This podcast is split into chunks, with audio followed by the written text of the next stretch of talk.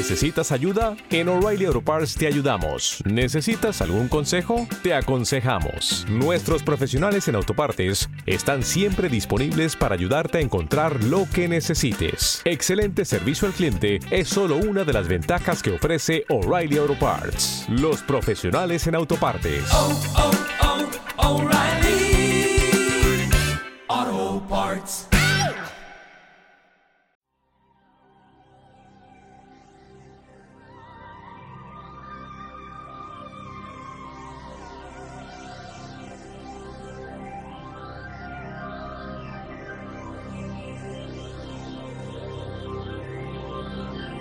Es el momento de caminar entre el misterio y la imaginación.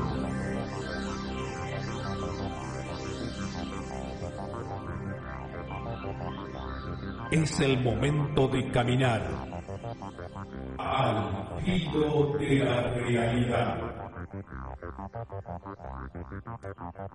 Conduce Gustavo Fernández junto a Quique Marzo y Emanuel Yudice.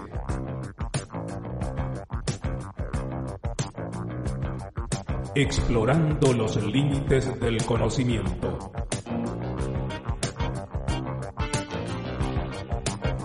Locución José Ruiz Díaz.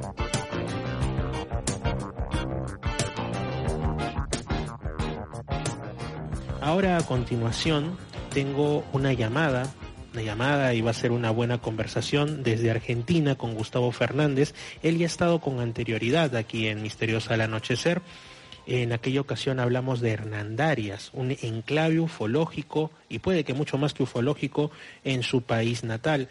Ahora vamos a hablar sobre otros misterios. También le voy a pedir su opinión sobre estos objetos que han estado sobrevolando los cielos del mundo, sobre todo de Canadá y Estados Unidos pero nos vamos a centrar principalmente en un enclave esotérico y en general enigmático de Portugal, al otro lado del océano, como es Sintra. Vamos a hablar de eso.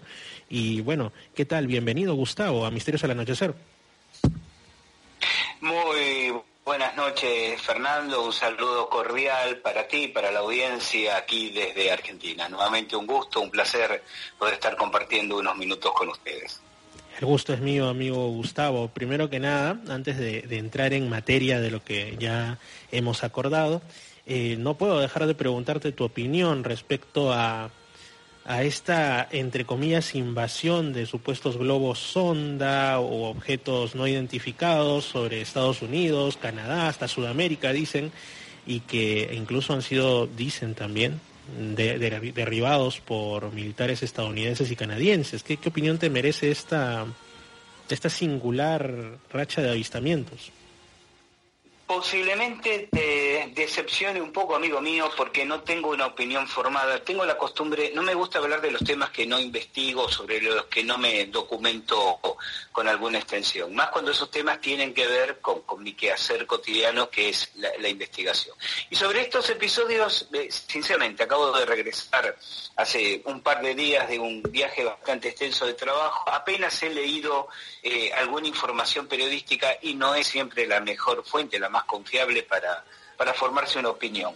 Un poco estoy a la expectativa de reunir mayor datos, pero sin embargo, sin embargo quiero, sí quiero acercar una, una reflexión. Eh, los distintos gobiernos y, y fuerzas militares especialmente la, la, Fuerza Aérea de los Estados Unidos, han pasado décadas tratando de derribar, al parecer infructuosamente, eh, ovnis, objetos no identificados. Porque recordemos que eh, accidentes como el de Roswell en realidad no se produce por un derribo accidental, sino por razones que desconocemos, pero parecería ser más asociado a un, a un siniestro, a un accidente que sufren estos aparatos, que al ataque intencional defensivo de parte de los militares hace pocas horas se confirmó que la Fuerza Aérea acababa de derribar, norteamericana, acababa de derribar un segundo objeto.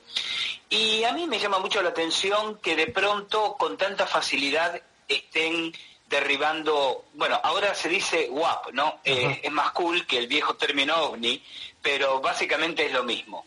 Lo cual me hace pensar que se trata en realidad de tecnología terrestre, en este caso, posiblemente sí, eh, globos estratosféricos de alta atmósfera de, espionaje chino. Porque además los chinos ya emitieron un comunicado en los cuales elípticamente reconocen la, potestad y, la propiedad de cuando menos uno de esos objetos. Lo que, que dejo ahora como un comentario, pero por favor, porque es un tema que, insisto, no, no me he formado una opinión definitiva como para avanzar, es simplemente una reflexión al paso.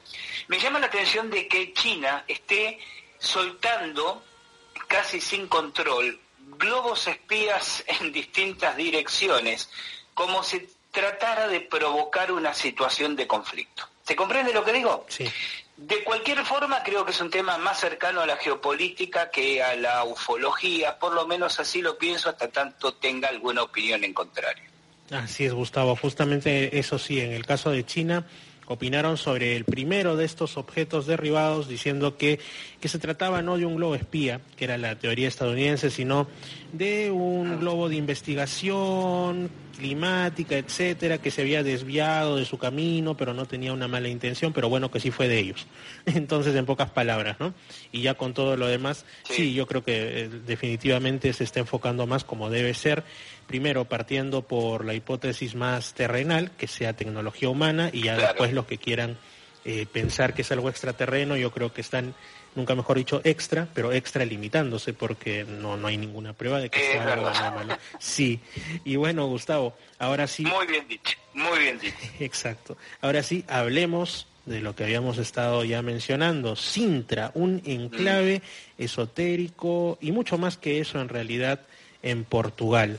¿Qué nos puedes contar de ese lugar del que ya hiciste un podcast en tu programa Al filo de la realidad, que les invito a los oyentes también a escucharlo, está en la plataforma Evox y pues este lo hiciste hace ya buen tiempo, un programa fascinante, pero nos vas a comentar algo más al respecto. ¿Qué nos puedes decir de Sintra? Sí, como no, como no. Eh, a mí me, me, resulta, me resultó muy, muy sugestivo y muy interesante, Fernando, que que nuestras previas comunicaciones telefónicas me plantearas tu, interés en un tema en el cual en el ambiente del misterio, o sea, el del misterio tiene como ciertas convencionalidades que se suponen son colectivamente interesantes, ovnis, brujerías, fantasmas, pero hay ciertos temas que son apasionantes por su complejidad, su profundidad, pero que no gozan de una popularidad mediática. Entonces, de pronto, cuando un periodista del misterio como tú dice, me interesa que hablemos de ese asunto, yo digo, qué, estimulante que es por lo menos la, investigación que uno, en este caso yo, en algún momento llevó adelante,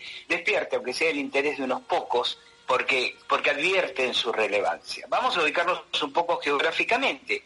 Sintra es una pequeña villa, un pequeño pueblo de 30.000 habitantes que se encuentra a unos 30 kilómetros de Lisboa, capital de Portugal. Lugar bellísimo, relativamente próximo a la, a la costa, un pueblo entre montañas que caen rápidamente. ¿Te está gustando este episodio? Hazte fan desde el botón apoyar del podcast de Nivos. Elige tu aportación y podrás escuchar este y el resto de sus episodios extra. Además, ayudarás a su productor a seguir creando contenido con la misma pasión y dedicación.